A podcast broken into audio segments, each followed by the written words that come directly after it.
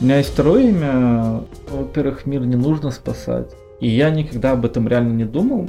Они немножко как бы потеряли связь с реальностью, используя эту устаревшую марксистскую терминологию. Но я ждал этого слова. Написал хорошую строчку, выходишь покурить, ну конечно же. Нет, не верю. Что в Венгрии, а что в Польше, а почему так? Это сложный вопрос. Мне не близки обе позиции. Станет ли это новой эпохой, я пока не знаю. Здравствуйте, дорогие друзья! Мы продолжаем постоянную рубрику нашего подкаста Home Talks, в которой я, Валентин Андросов, основатель и главный редактор проекта Обсерватор Мунди, а также ведущий Home подкаст, приглашаю в гости людей, которым есть что рассказать миру и которых стоит услышать каждому. Мой гость или моя гостья сегодня Вадим Яковлев, украинская писательница, публицист, автор романа «Там, где начинается территория». В своей публицистике и в литературном творчестве Вадим Яковлев нередко поднимает темы, на которые не принято говорить в современном украинском обществе, либо осмысляет в непривычном, провокационном ключе то, о чем говорят и думают слишком многие. Вписывая свое слово в литературный ландшафт Одессы, города с богатой и разнообразной историей словесности, Вадим Яковлев рисует новые линии на контурных картах территорий и идентичностей, так что за принятыми ранее очевидностями проступает их подлинная неожиданная, часто карикатурная и абсурдная сущность. Вадим, здравствуйте. Здравствуйте. Спасибо вам за эту встречу. Друзья, этот эпизод нашего подкаста выходит в основной и в расширенной версиях. Расширенная версия, в которой мы с Вадимом Яковлевым внезапно говорим о политике, украинской и европейской, левой и правой, пытаемся понять причины упадка и предугадать новые течения в современной украинской литературе на примерах ее отдельных представителей – и вообще всячески отклоняемся от заранее запланированного списка вопросов и тем для обсуждения, эта версия доступна для подписчиков нашего проекта на сайте Patreon. Стоимость подписки составляет от 2 долларов США или чашки кофе в ближайшем от вашего дома Starbucks. Ссылка на Patreon проекта Обсерватор Мунди в описании к данному подкасту. Ждем вас среди наших подписчиков. Хорошего дня! Мы сегодня впервые записываемся вживую, без посредничества дистанционной связи, так что пока не знаем, насколько хорошо или плохо это получится по сравнению с предыдущими беседами. Будем ждать ваших отзывов, дорогие слушатели и подписчики.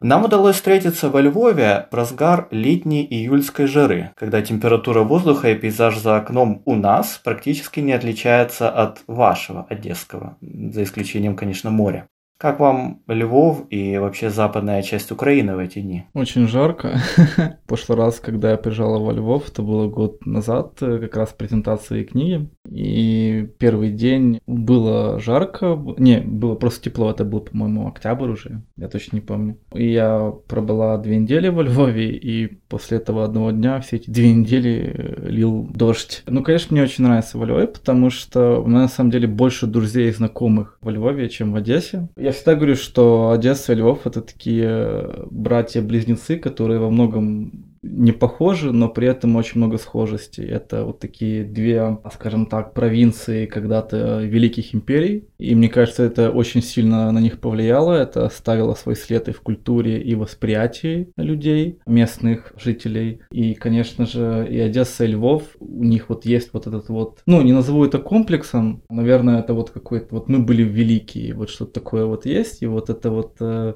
попытка это, эту величественность, эту велич прошлого как-то вернуть или как-то ее актуализировать. Это имеется место быть в Одессе и во Львове, наверное, больше, чем в других городах Украины. И это очень ощущается и в одесской культуре, и, в том, как одесситы смотрят на Одессу, как они ее видят в Украине. И то, как львовяне оценивают свое прошлое, и как пытаются это прошлое сделать частью, так сказать, современности Львова. Получается? Это сложный вопрос. Тут, наверное, надо разложить на несколько частей. То есть есть вот эта вот туристическая часть, когда вот там вот это вот все львовское, вот эти вот э, для туристов странные там названия, там, не знаю, для слов, конфеты, вот мне очень понравился магазин, до сих пор не могу вспомнить, как это вот по-львовски звучит, там какое-то слово. Мне потом сказали, что я спрашиваю, как бы, а во Львове, во Львове вас так называют конфеты? Говорит, нет, так не называют во Львове, но просто это когда так называли, и вот мы теперь это используем. И вот примером там в Одессе вот тоже вот есть вот эта вот игра с дореволюционной Одессы. Везде там приписывать твердый знак, вот, и, и вот это вот тоже попытка прошлое сделать частью современности, но это практически невозможно.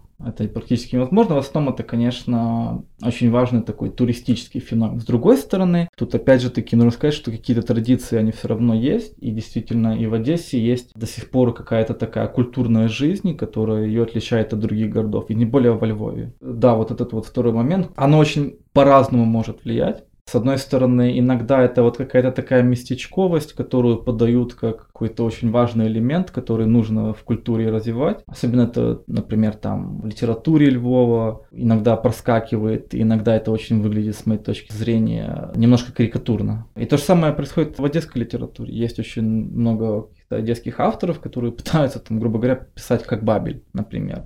Но и выходит у них, честно говоря, не очень там удачно. А во Львове вот есть попытка оживить вот этот миф какой-то во многом выдуманный, скажем, откровенно, вот этого европейского Львова. Он-то, конечно, был европейским, но во многом, если поставить в историю, бы украинцы до какого-то периода относительно недавнего составляли не самую большую часть вот этого вот городского какого-то класса. Да, в основном это были там поляки и так далее, и так далее. То есть во многом мы, львовяне, обживают вот этот Львов, хотя это действительно и их город, и они пытаются делать новую его мифологию на основе прошлого, иногда, с моей точки зрения, слишком в этом заигрываясь. Но это неплохо, я как одесситка могу сказать, мы занимаемся, дорогие львовяне, тем же самым. Очень активно и очень так завзято, и этим мы на самом деле интересны известны в Украине. Кто-то это воспринимает с юмором, кто-то воспринимает это критически, кто-то воспринимает это серьезно, но это то, что действительно все равно нужно продвигать. Это история, и она наша, и, и не только наша. И это очень интересно. Действительно, Одесса и Львов – это два моих самые такие любимые города в Украине.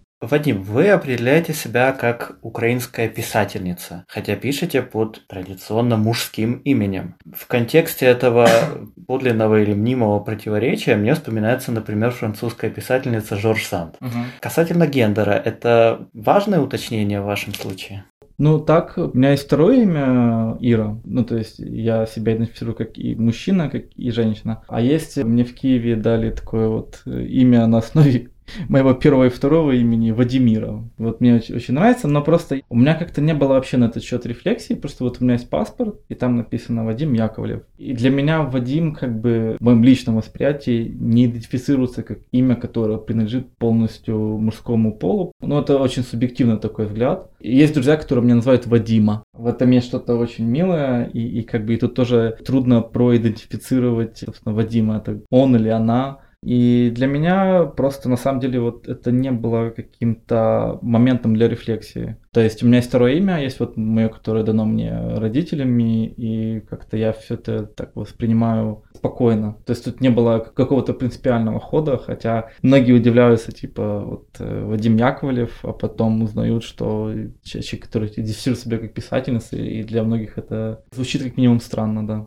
Для вас важно быть именно одесским писателем или одесской писательницей, в отличие от, скажем, киевских, харьковских, ивано-франковских, львовских? Ой, это очень классный вопрос, потому что вот этот ну, первый роман, когда он вышел, предисловие написал Олег Даней, политик, культуролог, я не знаю, культуртрегер, человек, который много чего интересного сделал для Украины, и Костин Дорошенко, арт-критик и публицист, журналист и так далее, тоже достаточно известная личность. И вот мне очень понравилось, как Дани написал в этом предисловии, что то, что я сделал, это как бы фактически вот эту вот одесскую традицию русскоязычной прозы перевел на украинский язык. И я никогда об этом реально не думал. Ну, мне, мне нравится одесская проза, там, Бабель, Паустовский, я как бы все это знаю. И это очень особенная такая школа. И для меня важно ли быть одесским? Ну, наверное, да, потому что Одесса для меня абсолютно родной город, то есть я в нем родился, всю свою жизнь прожил, все свои там 30 лет. И это очень особенный город, с которым у меня, честно скажу, очень неоднозначные какие-то отношения на самом деле.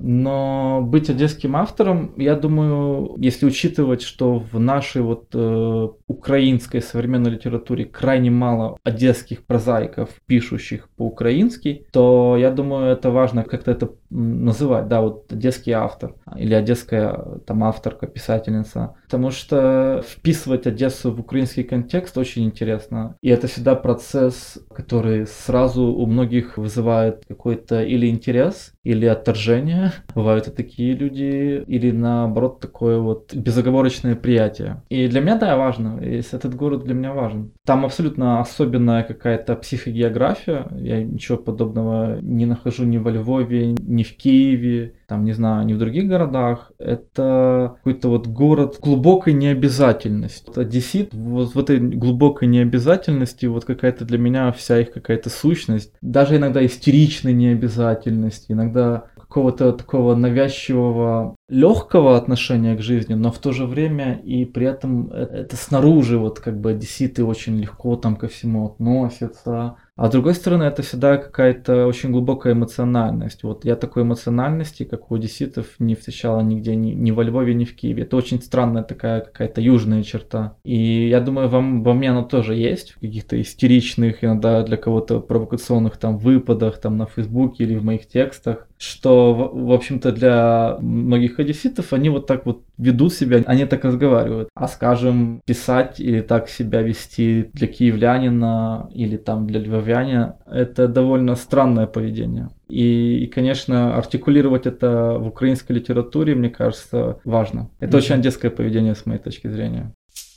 О, Вадим, ваш первый дебютный роман, о котором мы уже начали немного говорить, называется «Там, где начинается территория». Угу. Простите мне несколько нелепый вопрос, но что такое для вас территория и где она, собственно, начинается? Вот это вот название, оно восходит к двум темам. Вернее, это, наверное, какая-то одна тема, которая просто в моей голове стала единым целым. Когда роман писался, активно тогда еще была такая дискуссия я вот точно ее помню. Она была везде просто на устах. Что нам важнее, территория или люди? Это касалось темы Донбасса. Было очень много дискуссий, значит, как мы должны себя вести, что нам делать а, жителями Донбасса, что нам важнее, территория или люди что само по себе абсурд, потому что, конечно же, мне очевидно, что в первую очередь люди, потому что, ну, люди это главная ценность. И вот это вот там, где начинается территория, главной какой-то вот красной линии романа, я попыталась соединить в таком метафорическом, каком-то философском, я не знаю,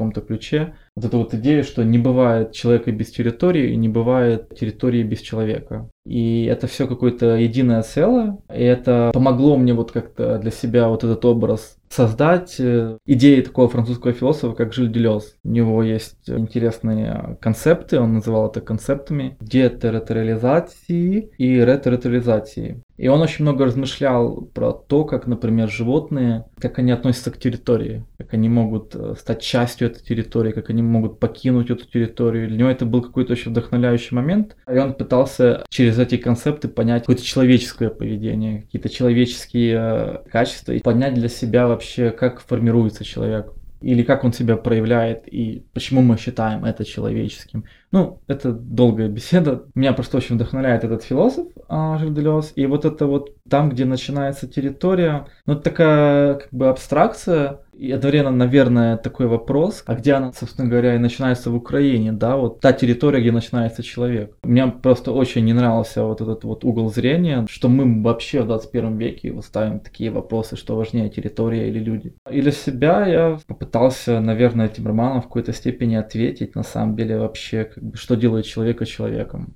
И мне кажется, для себя я нашла ответ, и, в общем-то, в романе он там прочитывается, в общем-то. Что нас делает людьми? Кажется, Эдвард Саид тоже одним из первых э, заговорил последовательно о множестве скрытых связей, проходящих между территорией и идентичностью. По крайней мере, именно он приучил читающую, думающую публику мыслить в данном направлении. Кого-то еще назовете из авторов, которые концептуально повлияли на ваши размышления в этом направлении? Mm. Территория и идентичность. Наверное, надо так говорить про художественную литературу, потому что сам роман писался во многом на тот момент, как еще и реакция на отсутствие в украинской современной литературной традиции того, что называют постмодернистской литературой. У нас очень много говорят о том, что у нас есть какой-то постмодернизм, даже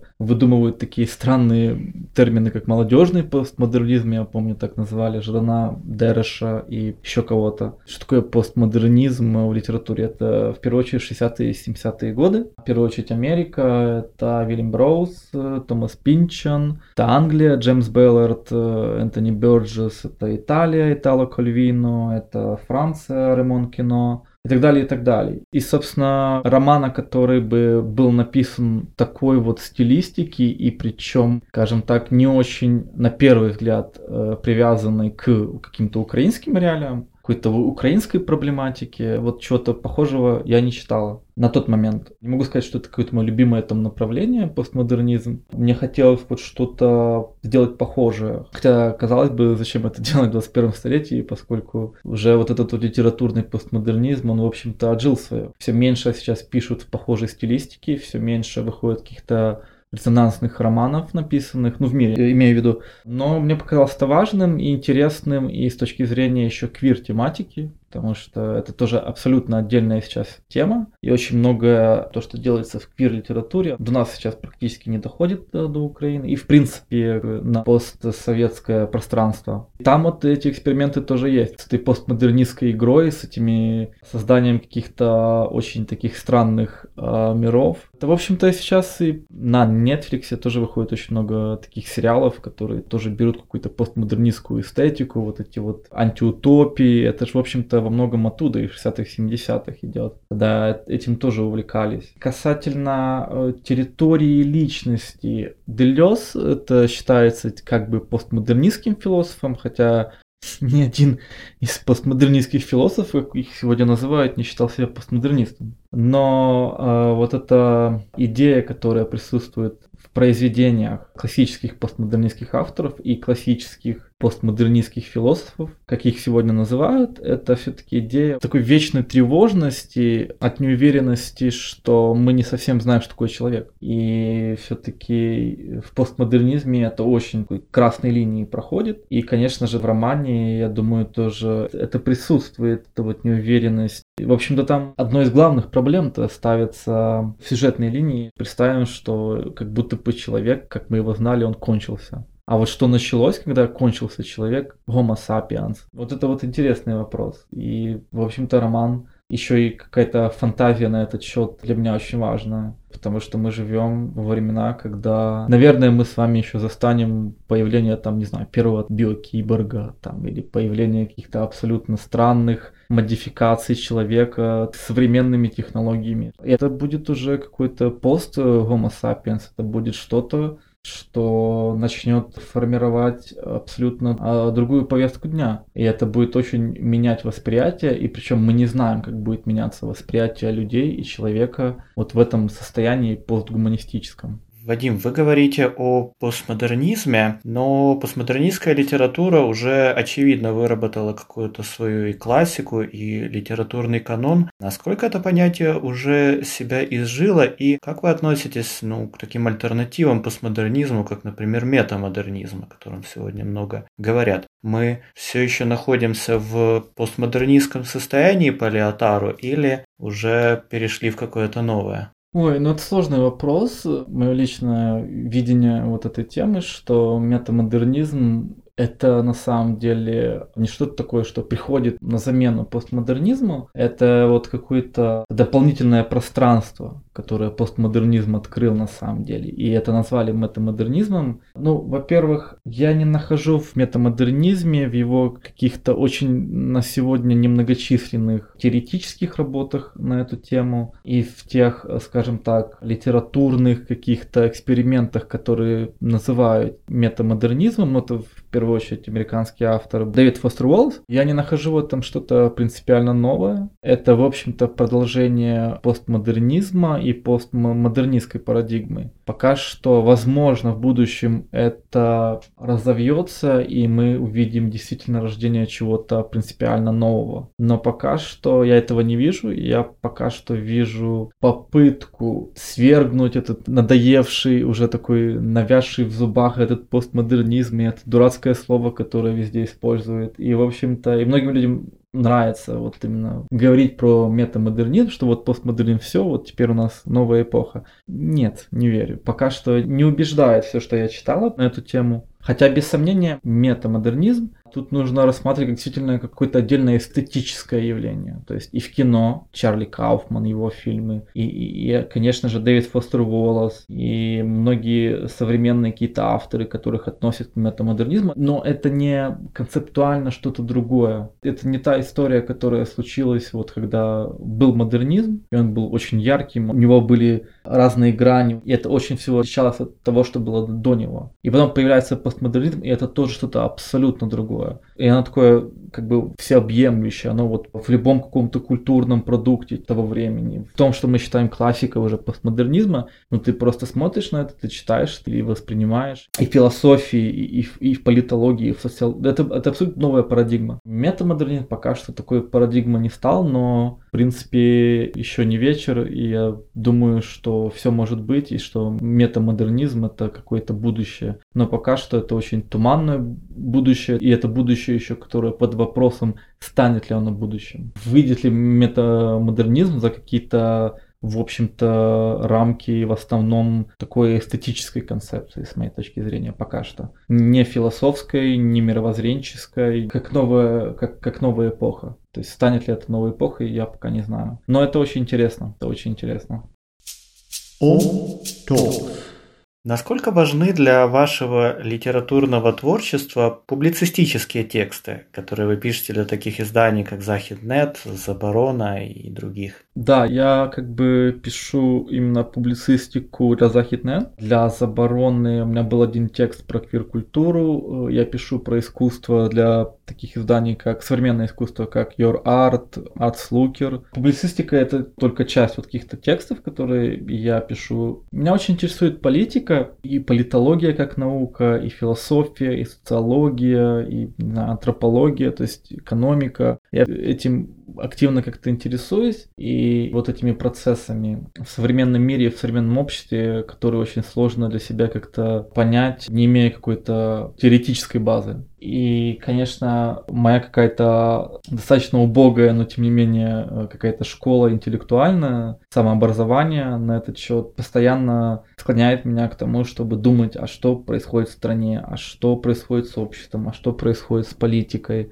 а почему так, а почему не иначе, как это связано с миром и в какой мере нам кажется, что это связано с миром вокруг. Это тоже отдельная тема, как украинцы видят себя в мире. И все эти темы, э, про них очень интересно думать и размышлять и писать. Но это абсолютно какая-то отдельная часть меня, именно моя какая-то публицистика, это не проявляется в моем творчестве, мне так кажется. Я как-то не очень, э, по крайней мере, пока что, ну, если брать только вот первый роман, не могу сказать, что там вообще как-то эта тема в каком-то таком ключе, в котором я говорю про общество современное украинское и про мир публицистических текстах, что оно как-то проявлено в романе. Хотя вот э, я хочу наконец-то уже засесть за второй роман. Надеюсь, скоро это удастся. Просто сейчас э, много каких-то дел. Вот во Львове, собственно говоря, сюда я приехала, чтобы там вот снять фильм с другом. Сейчас еще роман мой переводят на английский язык, и вот мы ищем издательство в Америке. И какой-то еще много там текстовой работы. И хочется наконец-то засесть за второй роман, где вот это вот моя какая-то приземленно публицистическая часть того, чем я занимаюсь, я постараюсь вот э, именно во втором романе это максимально раскрыть. Будет очень отличаться от первого романа, который такой вот утопический, детективный, постмодернистский. А второй роман хочется написать в абсолютно таком социально-критическом ключе. Потому что, мне кажется, этого очень многим не хватает в Украине для тех, кто любит хорошую литературу. У нас с этим большие проблемы в нашей современной украинской литературе в силу определенных процессов и истории того, как вот этот писательский класс развивался в Украине с 19 столетия. У нас как-то вот социальной критикой общества и вот с каким-то таким взглядом, выходящим за рамки среды литераторов, какой-то вот такой вот взгляд над всем, над обществом и над своей же средой, вот этого очень не хватает. И это большая-большая и большая проблема для современной украинской литературы. Василий Розанов, автор едкой афористической прозы и одного из первых в дореволюционной России исследований по истории сексуальности, говорил, что все лучшее он написал на полях чужих книг. Как и где вам пишется лучше всего? На обертках сигаретных пачек в каком-нибудь богемном кафе, в блокноте на природе, за ноутбуком в городской квартире? Да, все очень примитивно. В комнате, за компьютером. Причем, если это роман я пишу, то это всегда я знаю точно, когда я сажусь писать. И это приблизительно одно и то же время, э, независимо от дня. В людных местах не пишется вообще. Я просто не могу этого делать. На природе тоже не пишется. Мне очень важно какое-то закрытое пространство, которое вот меня как кокон покрывает. И, и вот я в нем как-то так чувствую себя защищенно, спокойно и как-то вот наедине со своими какими-то фантазиями. И сам процесс, в общем-то, ну, если говорить про литературу, это всегда процесс какого-то углубления. Когда вот я писал роман, это всегда было ощущение, что вот есть какой-то мир. Вот у меня просто в голове вот возникают какие-то образы. Вот такое кино идет. Вот там выходишь, там, не знаю, там на улицу, там, с сигаретами, там еще друзьям, там еще что-то такое и вот ты идешь, и как бы вот э, все, что вокруг, как будто бы видоизменяется, и в голове возникает куча образов, которые тебя просто выносят в реальности. Ты уже не чувствуешь себя частью того, что происходит вокруг. И это очень сложный процесс. Когда вот ты пишешь книгу, очень сложно реальность вокруг воспринимать нормально, потому что, ну да, идешь на улице, и с утра думаешь, вот как описать там какого-то персонажа нового. И вот идет человек, и вот ты видишь, блин, вот это он и ты начинаешь придумывать, начинаешь мечтать, вот, а, вот, вот это хорошо, это его лицо, вот как он двигается, что он думает, как бы, какой жизнью он живет, какие у него травмы, что он хочет сказать своим появлением в романе. И даже просто там прогулка по улице превращается в какой-то процесс углубления в мир, в котором пребывая долго, ты просто теряешь связь с реальностью. Да, и для этого, конечно, вот э, комната, пепельница обязательно, написал хорошую строчку, выходишь покурить, ну, конечно же. Иногда музыка, если нужно какое-то правильное настроение сделать. Ну, не знаю, вот есть писатели, которым очень хорошо писалось в людных местах, которые даже специально шли в кафе, шли в рестораны, им шло. Я не знаю, я пока вот себя не представляю вот именно в таком процессе, вот когда вокруг много-много кого-то, и меня бы это очень сбивало. Мне вот нужно что-то собрать с реальности, вот какие-то образы, и потом закрыться в себе, и вот делать, делать, делать. А вот какое-то мельтешение, какая-то активность, я даже вот когда пишу, вот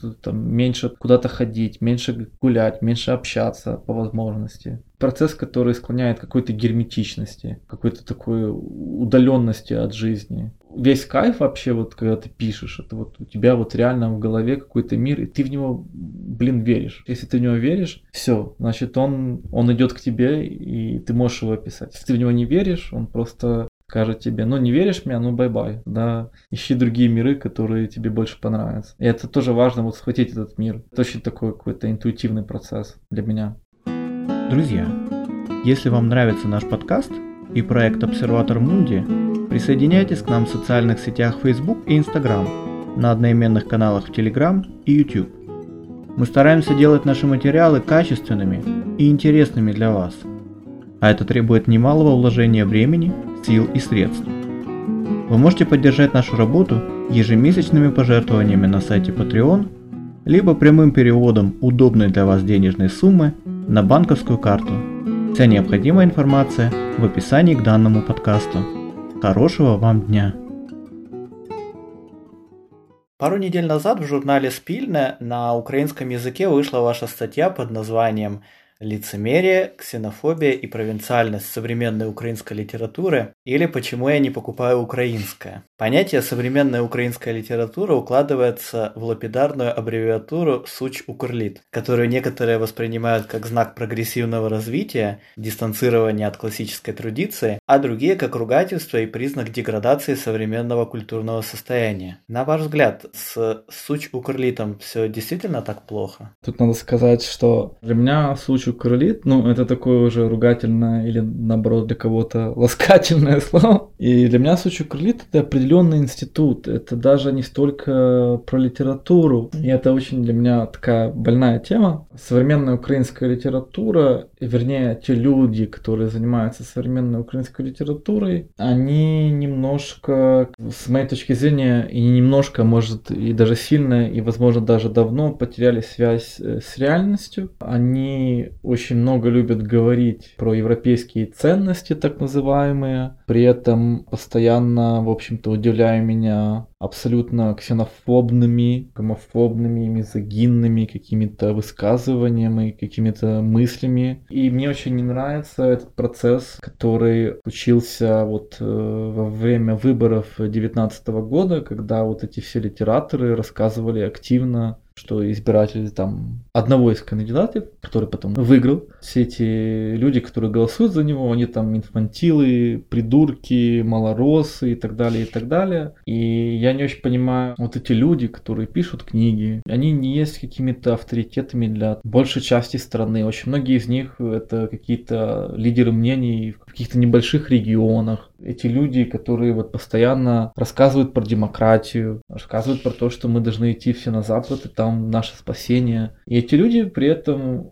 считают себя элитой, хотя очевидно, что можно их назвать элитой с большой натяжкой. И с другой стороны, именно с этой позиции, с позиции там элиты нации, как они себя видят, они считают возможным вот так вот оскорблять такое количество людей, являясь публичными личностями. Ну, я просто с Одессы, и я просто понимаю, как, например, там вот, э, говорит там какой-то Андрухович, значит, э, например, избиратель Зеленского там малорос, или там говорит э, какие-то вещи про русскоязычных, э, просто абсолютно ужасные ну или забушка там. И как в Одессе на все это смотрят, э, даже может интересуется, вот там современная украинская литература, давайте почитаем, может действительно интересно. Но вместо этого они слышат эту риторику, которая по всем СМИ идет, и, и думают, да ну нафиг, э, почему я должен или должна тратить время вот на этих людей, которые реально меня ненавидят. Я пойду, например, не знаю, там почитаю там какого-то русского, например, автора, потому что меня-то он не считает э, каким-то ущербным через там мою политическую позицию или там через язык, который я использую. Поэтому там в Одессе очень, там, например, любит Быкова, да, то есть человек, который, там можно много его позиций. Ну, я не люблю Быкова, сразу скажу. Вернее, мне просто не очень интересен. Но, по крайней мере, из того, что я знаю, он какой-то там риторики в отношении украинцев. Насколько я знаю его позицию, он, в общем-то, достаточно проукраинский.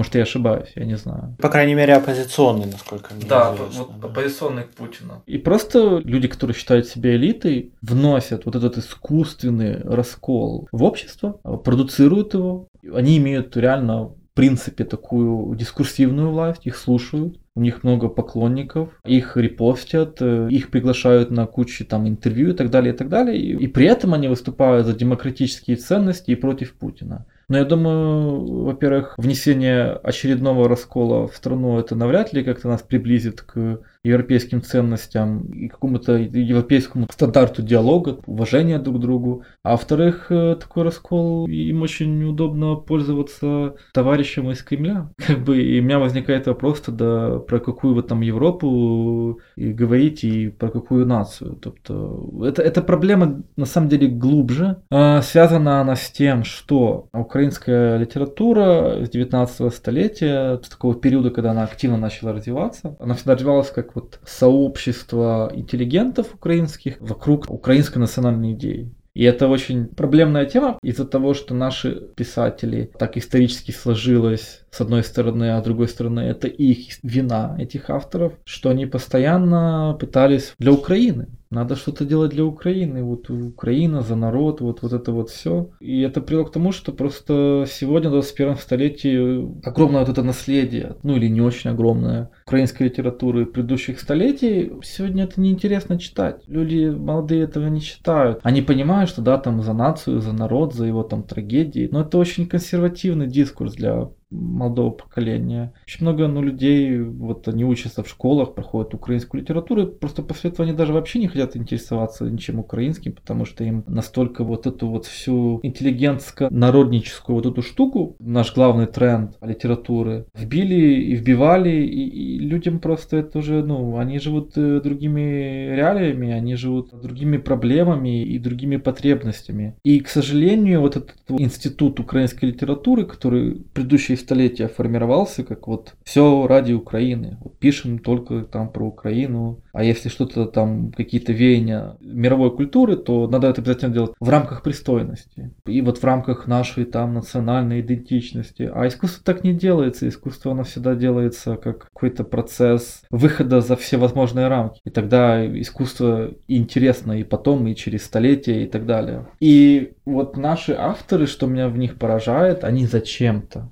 я не знаю, почему они продолжают вот эту вот э, игру в лучших представителей и там провидников украинской нации. С этим пора заканчивать. Надо заниматься искусством э, в первую очередь, а не играться вот в эту псевдоэлитарность. Потому что это никому не интересно сегодня. Кроме очень узкого круга такого патриотически настроенного сегмента читателей в Украине. Ваши слова о том, что украинская литература остается одной из самых слабых литератур Центральной и Восточной Европы в нынешнем культурном состоянии, это приговор или есть уже какая-то надежда на горизонте в виде новых имен или еще неизвестных, не раскрученных авторов? Нет, это просто попытка описать вещи такими, какие они есть как мне кажется, это просто очевидно. То есть, если посмотреть там на чешскую, польскую, российскую, там, я не знаю, венгерскую литературу, мы там видим имена, в общем-то, которые известны во всем мире. Ну, плюс-минус. Там есть эти имена. У нас таких имен нету. Но я не знаю, приговор это не приговор. Есть какие-то авторы, которые пишут интересные книги. Насколько эти книги смогут стать каким-то прецедентом, но пока что это нет, да, то есть нам не очень интересуется за пределами нашей страны. И, к сожалению, украинский читатель, те люди, которые читают современную украинскую литературу, это тоже очень такое ограниченное число людей, очень часто с очень специфической мотивацией. И это тоже проблема, потому что для молодого там писателя все-таки важно, чтобы его читали и он понимает, что как бы украинский читатель, вот он ждет от него вот какую-то определенную адженду, да, вот политическую, то есть она обязательно будет проявлена в тексте, но все-таки это определенный читатель, на которого работает э, Сучу Крылит. И это проблема, потому что хотелось бы расширить вот этот круг читателей, чтобы украинскую литературу читали люди, возможно, которые по меркам многих там, не знаю, не очень патриоты, не очень националисты, или там не очень считают, что там Советский Союз это полностью плохо, или считают, что, ну, может там и Европу-то не надо. То есть это абсолютно разные читатели, и не обязательно это какие-то там украинофобы, которые там ненавидят украинский язык и мечтают там каждый день, чтобы Украина перестала существовать. Это просто другая аудитория, она тоже может быть, кстати, очень начитанной, очень интеллектуально развитой, со своим каким-то взглядом на мир, может для, для многих неудобоваримым но все-таки вот эта проблема украинской литературы, что вот это вот окружение украинской литературы, формально, конечно, они там все очень разные, там свои группы есть, но все-таки они какой-то держатся какой-то одной адженды и друг друга. То же самое вот украинский э, читатель, который читает современную украинскую литературу, это тоже такое какое-то очень ограниченное, такое вот со своими какими-то вкусами, ожиданиями. И у нас нету вот именно какого-то писателя до сих пор, Возможно, таким писателем, кстати, был Жадан, между прочим, раньше, которого вот читают везде, имея при этом абсолютно разные политические позиции, имея при этом абсолютно разные какие-то мировоззрения. Я помню, как там Жадана читали, мой там знакомый какой-то там, который там очень был пророссийским таким, любил коммунизм, вот, я читал Жадана, он, он говорит, это очень талантливая проза, мне всегда говорил. И это было уникально. Жадана вот нулевых для меня это, конечно, уникальный литературный феномен, но то, что с ним случилось, конечно же, это плохо. Это вот был наш автор, мне кажется, единственный вот автор, который талантливо писал и воспринимался на ура и на Востоке, и, и на Западе, и в центре, и на юге. Сейчас это уже не так. Сейчас Жадан это уже что-то другое. Придет ли на замену Жадану кто-то еще? Ну, посмотрим пока что, я не вижу этого. О, вы написали несколько статей и обзоров, посвященных украинской квир-культуре. Если мне не изменяет память, то крайним значительным на национальном уровне изданием на темы, собственно, ЛГБТ и квир-литературы на украинском языке была антология «120 страниц Содома», опубликованная издательством «Критика» в 2009 году. На сегодняшний день ощущается дефицит представленности темы сексуальных меньшинств в, в литературном пространстве Украины? Если говорить про квир-литературу, то действительно у нас есть авторы, которые этим занимаются, авторы и авторки. В основном это не та литература, которая активно как-то представлена на фестивалях, каких-то таких продвинутых, популярных, книжных. Это не какая-то литература, которая звучит. Во-первых, ее мало, то есть скажу откровенно, у нас мало вот этой вот литературы. А среди того, что есть, очень мало того, что вообще можно, честно говоря, читать. Но она есть, она есть и находит э, пути к тому, чтобы находить своего читателя. Но вот как у нас нету своей Ольги Токарчук, да, вот э, до сих пор у нас нету там своего Жана Жене, например, да, то есть человек, который там вот настолько вот пишет вот про все вот это, про ЛГБТ, и вот все это пропитанное вот этой тематикой, и при этом он классик, и при этом его читают все, и при этом он писатель с большой или писательница с большой буквы, да. Не было у нас своего Жана Жене, и пока что нету. У нас выходят какие-то романы, где там эта тема как-то вот лесбийство, там гейство как-то обыгрывается в таком ключе игриво провокативном. Я сейчас говорю не про квир-литературу, а вот какие-то авторы и авторки, которые вот как-то инструментализируют эту тему. То есть это тоже такая вот традиция вот 90-х там или в нулевых, вот тот же самый Жадан, тема алкоголя, вот богемной жизни, вот, вот в этом дискурсе вот в основном эта тема у нас и проскакивает в романах, которые, так сказать, звучат, да, которые на слуху. Но вот э, романов, написанных на эти темы с более глубоким ракурсом, и которые можно было бы расценивать как художественные явления, у нас пока нету. Ну, кроме моего романа, конечно. Который мы всех призываем читать. Да, обязательно.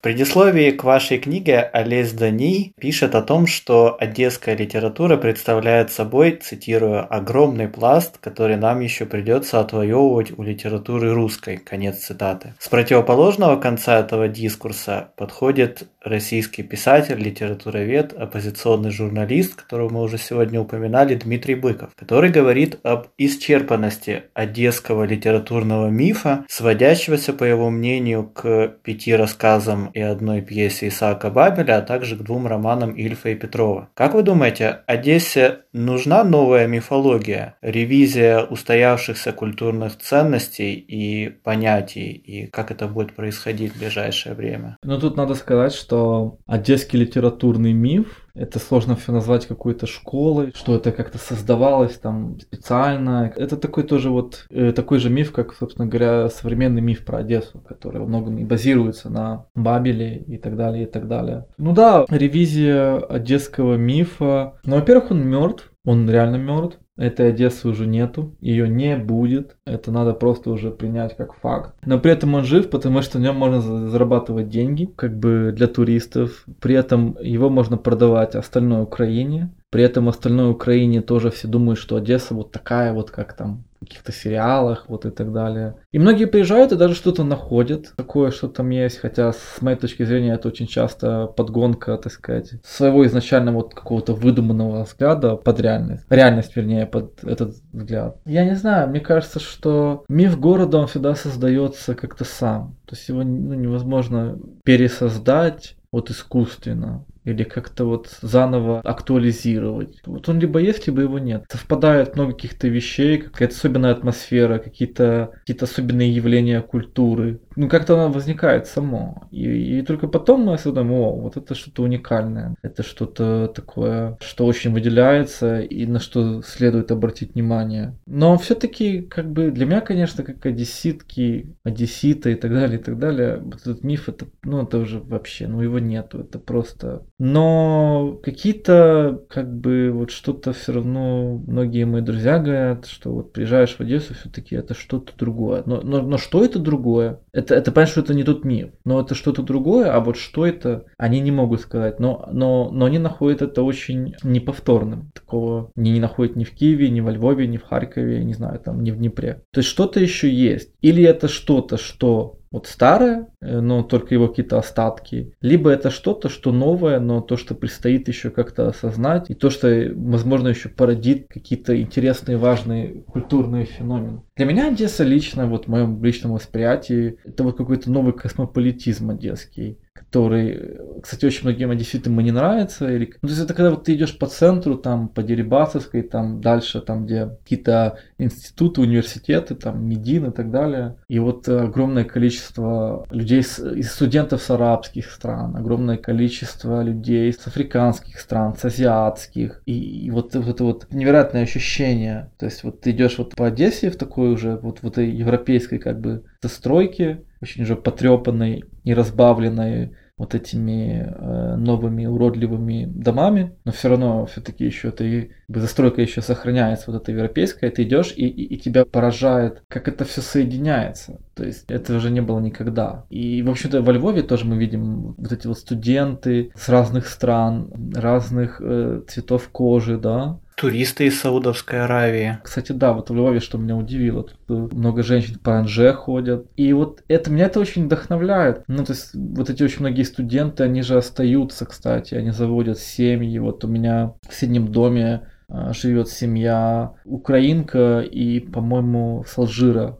парень. И у них ребенок, такое смугленькое чудо. И это что-то новое, вот для меня лично. В этом мне и видится Европа, собственно говоря. Когда мы все настолько разные, но при этом мы все вместе и как-то формируем какой-то очень несводимый какому-то одному нарративу такой вот живой организм. Но многим это не нравится. Я думаю, и во Львове очень, очень многим вот эти процессы не близки, как и в Одессе, и многим одесситам. Мне кажется, что одесский миф э, с его давним космополитизмом, да, он может оказаться очень живучим 21 веке с э, нашими короткими связями и мультикультурностью, мультикультуральностью, да, вот это сейчас складывается на наших глазах, получается. К сожалению, миф о мультикультурализме и толерантности одесситов это, это как раз вот точно миф. Наверное, это было и раньше. Но все-таки людям приходилось уживаться на этой небольшой территории Порто-Франко, людям разных национальностей, евреям, русским, украинцам, американцам, французам, немцам и так далее. Да, но вот это, это, кстати, вот э, и минус того, что вот этот миф детский умер. Мне кажется, одесситы очень многие разучились вот жить в этом интернациональном, да, каком-то вареве. Это почему-то немножко, мне кажется, сегодня в Одессе отошло вот куда-то на задний план. Как-то ксенофобии много стало, много в Одессе, причем абсолютно разные. От украинофобии до русофобии, от э, там юдофобии до нетерпимости по цвету кожи. Конечно же, да, еще этот миф, еще вот этот традиция, она, она, она, она как бы есть, но во многих местах она уже прожженная такая, там уже видны вот эти вот а, отверстия, э, вот эти вот дырки ксенофобии. И это, конечно, меня беспокоит. Мне это очень не нравится. Красота спасет мир.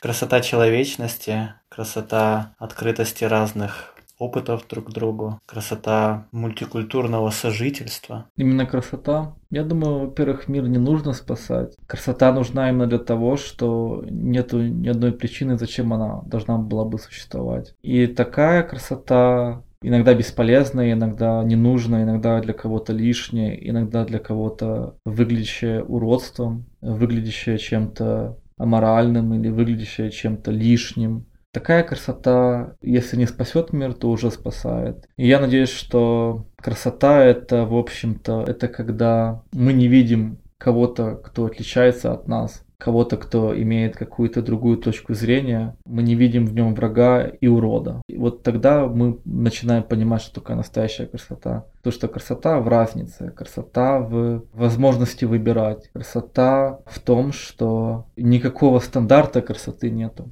Ну, наверное, да. Это все, что я могу сказать по этому поводу. Что можете пожелать небольшой, но сплоченной аудитории слушателей, читателей, зрителей нашего проекта «Обсерватор Мунди»? А, желаю самого разного культурного продукта. Желаю а, вашему подкасту развиваться и находить все больше аудиторию и еще больше вам интересных, классных гостей. И, и считаю, что вы делаете это очень интересно. И под это обязательно найдется аудитория, поскольку мы, украинцы, очень изголодались по какому-то контенту, который заставляет задуматься или заставляет увидеть красоту в том, что мы не видели раньше ее там.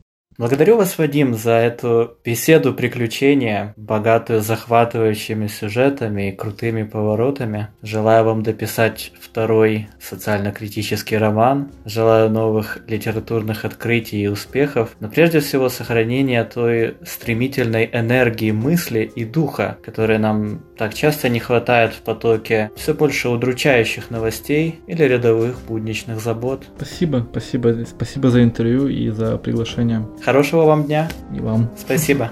Друзья, этот эпизод нашего подкаста выходит в основной и в расширенной версиях. Расширенная версия, в которой мы с Вадимом Яковлевым внезапно говорим о политике, украинской и европейской, левой и правой, пытаемся понять причины упадка и предугадать новые течения в современной украинской литературе на примерах ее отдельных представителей и вообще всячески отклоняемся от заранее запланированного списка вопросов и тем для обсуждения, эта версия доступна для подписчиков нашего проекта на сайте Patreon.